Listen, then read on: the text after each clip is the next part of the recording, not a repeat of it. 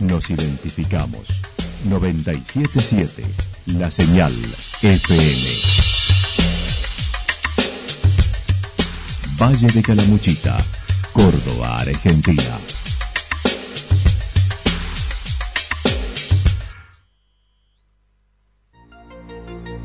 El más completo resumen de las noticias de la región, encontralos todos los días a las 12 y 30, a las 16 y a las 22 horas. Panorama de noticias. Por la 977, la señal FM nos identifica también con las noticias.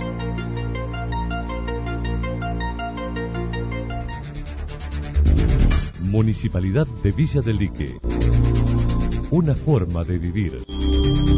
Gestión Ricardo Zurdo Escole.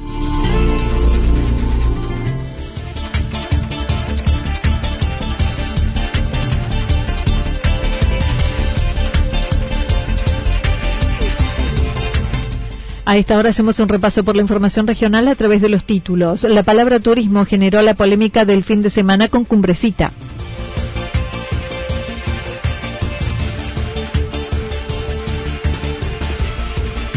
Fin de semana sin agua en Santa Rosa, ahora restablecido.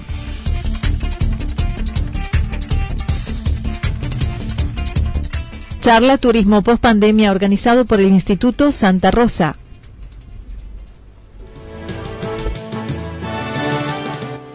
Actualidad en síntesis. Actualidad en. Resumen de noticias regionales producida por la 977 La Señal FM. Nos identifica junto a la información.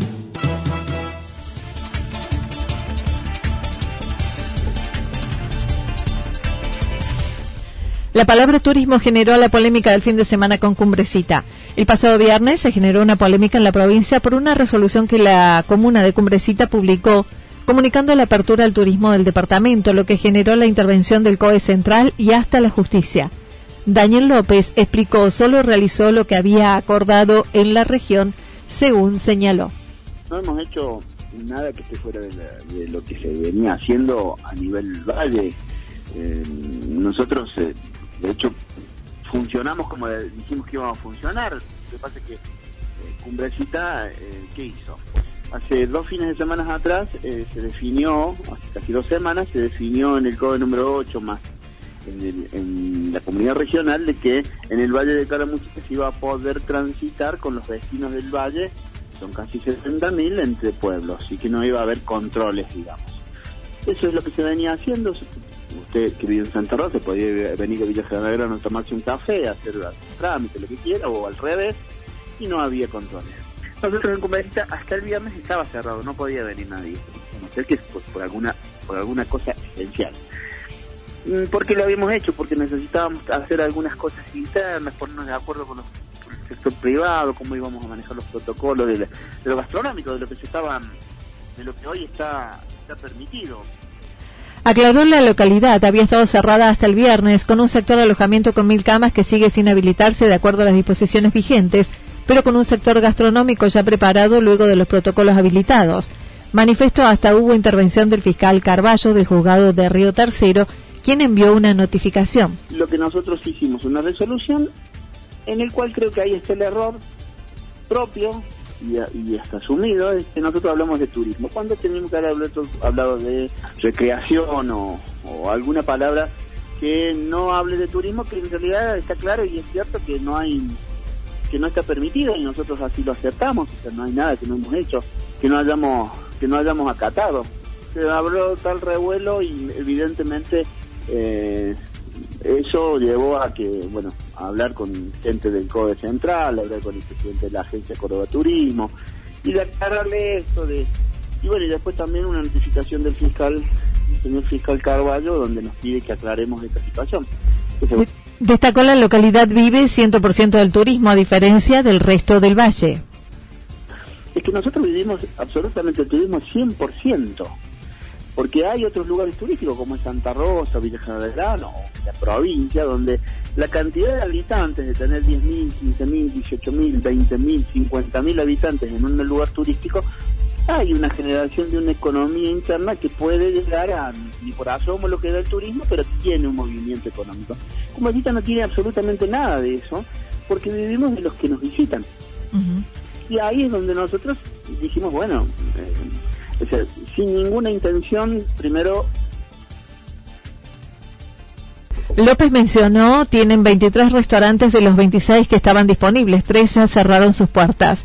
Los que decidieron abrir sus puertas son solo tres al 50% y con registro al ingreso del pueblo y controles de temperatura.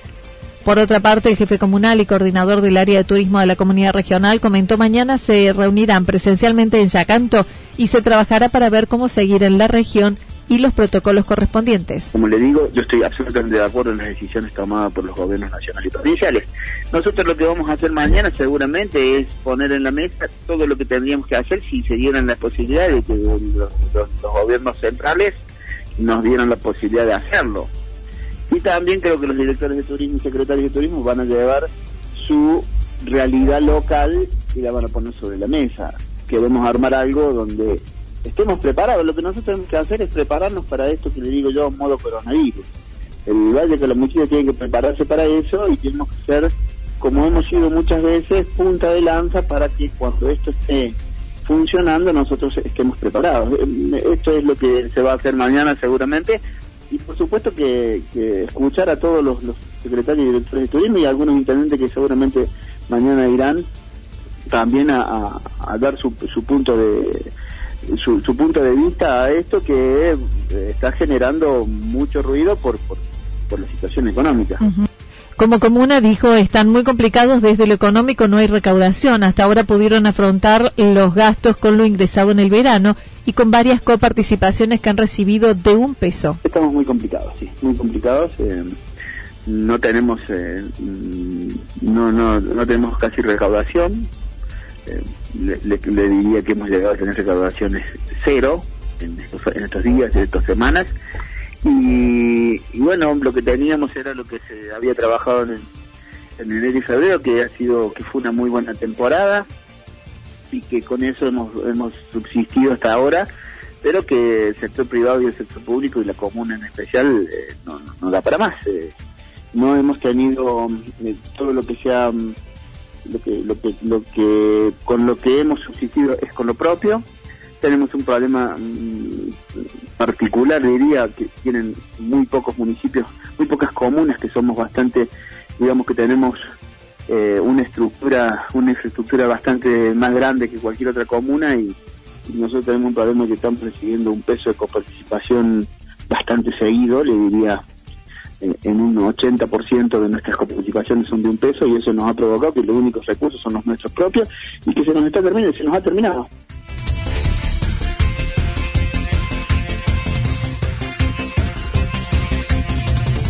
Fin de semana sin agua en Santa Rosa, ahora restablecido. El pasado jueves se produjo la rotura de un caño maestro con dos desperfectos en la zona del barrio La Hungría y La Carrodilla. Desde allí se trabajó para su reparación contando el suministro a la totalidad de la ciudad.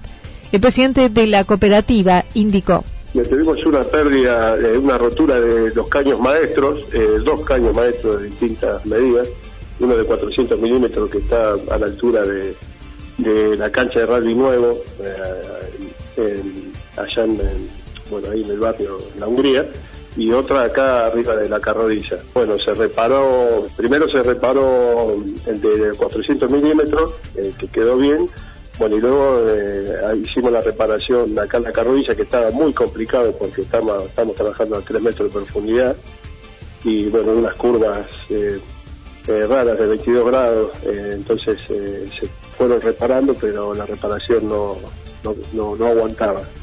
El sábado se pudo restablecer el servicio a algunos barrios, mientras otros quedaron sin suministro.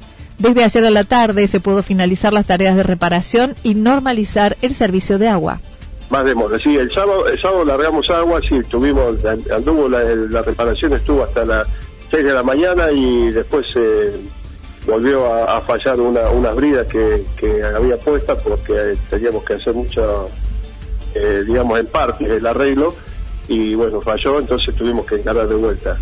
Eh, tenemos que agradecerle mucho a Torres, a Horacio Torres, que le hicimos, le dimos los caños, hizo una pieza de digamos, de caño, entonces ya quedó bien, ahora quedó bien. Hicimos una pieza entera nueva eh, el domingo, eh, así que estuvimos, el sábado estuvimos hasta la una de la mañana los chicos trabajando, que lo reparamos, pero después por, la presión del agua y la curva que es de fibra se, se volvía a romper. Entonces, anoche, ayer estuvieron todos los chicos trabajando también el domingo, eh, afectado todo el personal de agua a la reparación y se logró reparar. A las 5 de la tarde ya se reparó todo.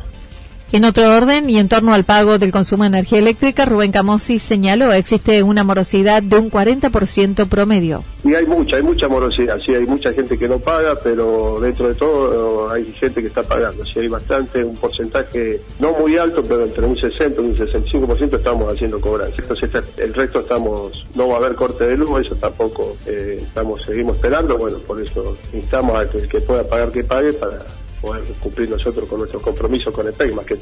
También manifestó ingresó a la institución una nota presentada por un grupo de cabañeros y operadores privados solicitando pasar por estos meses y mientras dure la inactividad turística a un consumo residencial, lo que indicó así será, habiendo solicitado el listado de titulares de emprendimientos al municipio para aplicar el cambio y aliviar el pago. Sí, mire, tuvimos, eh, vinieron, vino una nota de, unos caballeros eh, pidiéndonos que lo pasemos a consumo domiciliario, consumo familiar, a la energía, eh, la cual le hemos, dicho que sí, que ya vamos a pasar a todos a, a todos los que tengan afectado al turismo. Yo he pedido hoy justamente a la secretaria de Turismo que me pase todas las cabañas que están habilitadas en la municipalidad para pasarlos a consumo eh, le sacaríamos el consumo comercial por este un tiempo determinado hasta que se normalice. Aclaró hasta aquí se pudo cumplir con los compromisos de la entidad en lo que respecta a sueldos y aguinaldo, que ya fueron abonados en forma completa. Eh, no, no, no, no, porque estamos, eh, veníamos muy bien, eh, o sea, por eso, como le explico, somos muy austeros, estamos haciendo eh, todo lo justo, haciendo igualmente están haciendo todos los mantenimientos que hay que hacer en, redes eléctricas, todos, seguimos trabajando en forma normal, eh, pero hasta ahora venimos bien, hasta ahora, no sé cuánto tiempo va, pero bueno, si de seguir así se nos va a complicar, pero bueno, eh, veremos qué, qué se hace.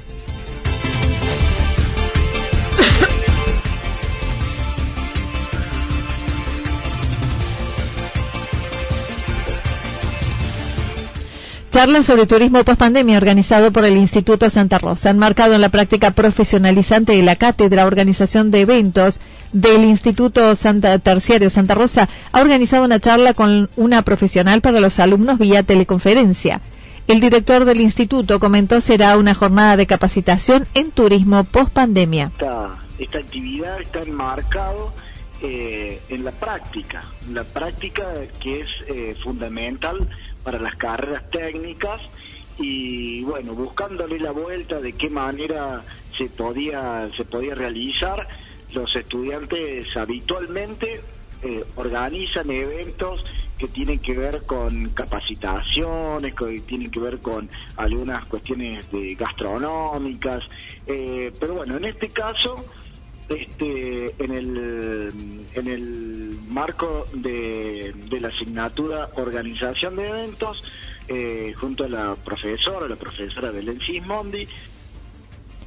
La especialista Alejandra Barzani, licenciada en Economía de la UBA y técnica en Turismo, la misma se llevará a cabo el miércoles a las 16.30 horas vía Zoom. Eh, este, el día 24 de este mes a las este, 4 y media de la tarde, a las 16.30, ahí arranca con la modalidad Zoom.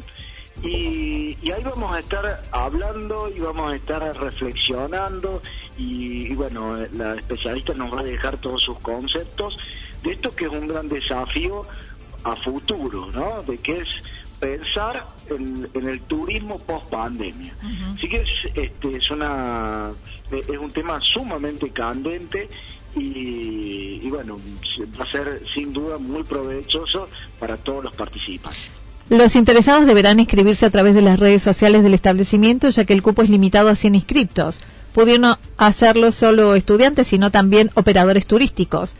En torno a las carreras que se dicta, Luis García dijo se realizaron todas las adecuaciones para el dictado de clases vía virtualidad, sin calificación numérica como estipuló el Ministerio de Educación.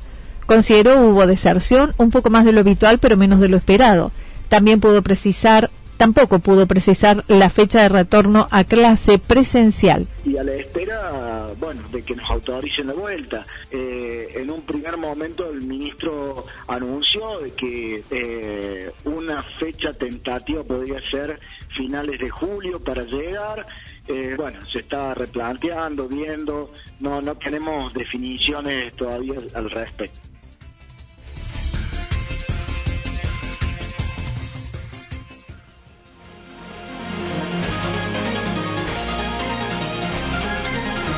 Toda la información regional actualizada día tras día.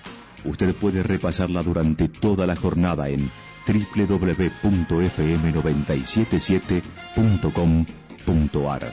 La señal FM nos identifica también en Internet.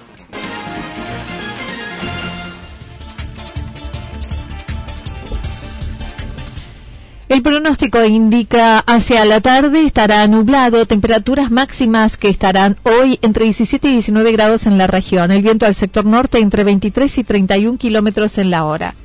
Para mañana martes anticipan mayormente nublado, temperaturas máximas que descenderán por efecto del viento del sur entre 13 y 22 kilómetros en la hora, las máximas entre 14 y 16 grados, las mínimas entre 5 y 7 grados.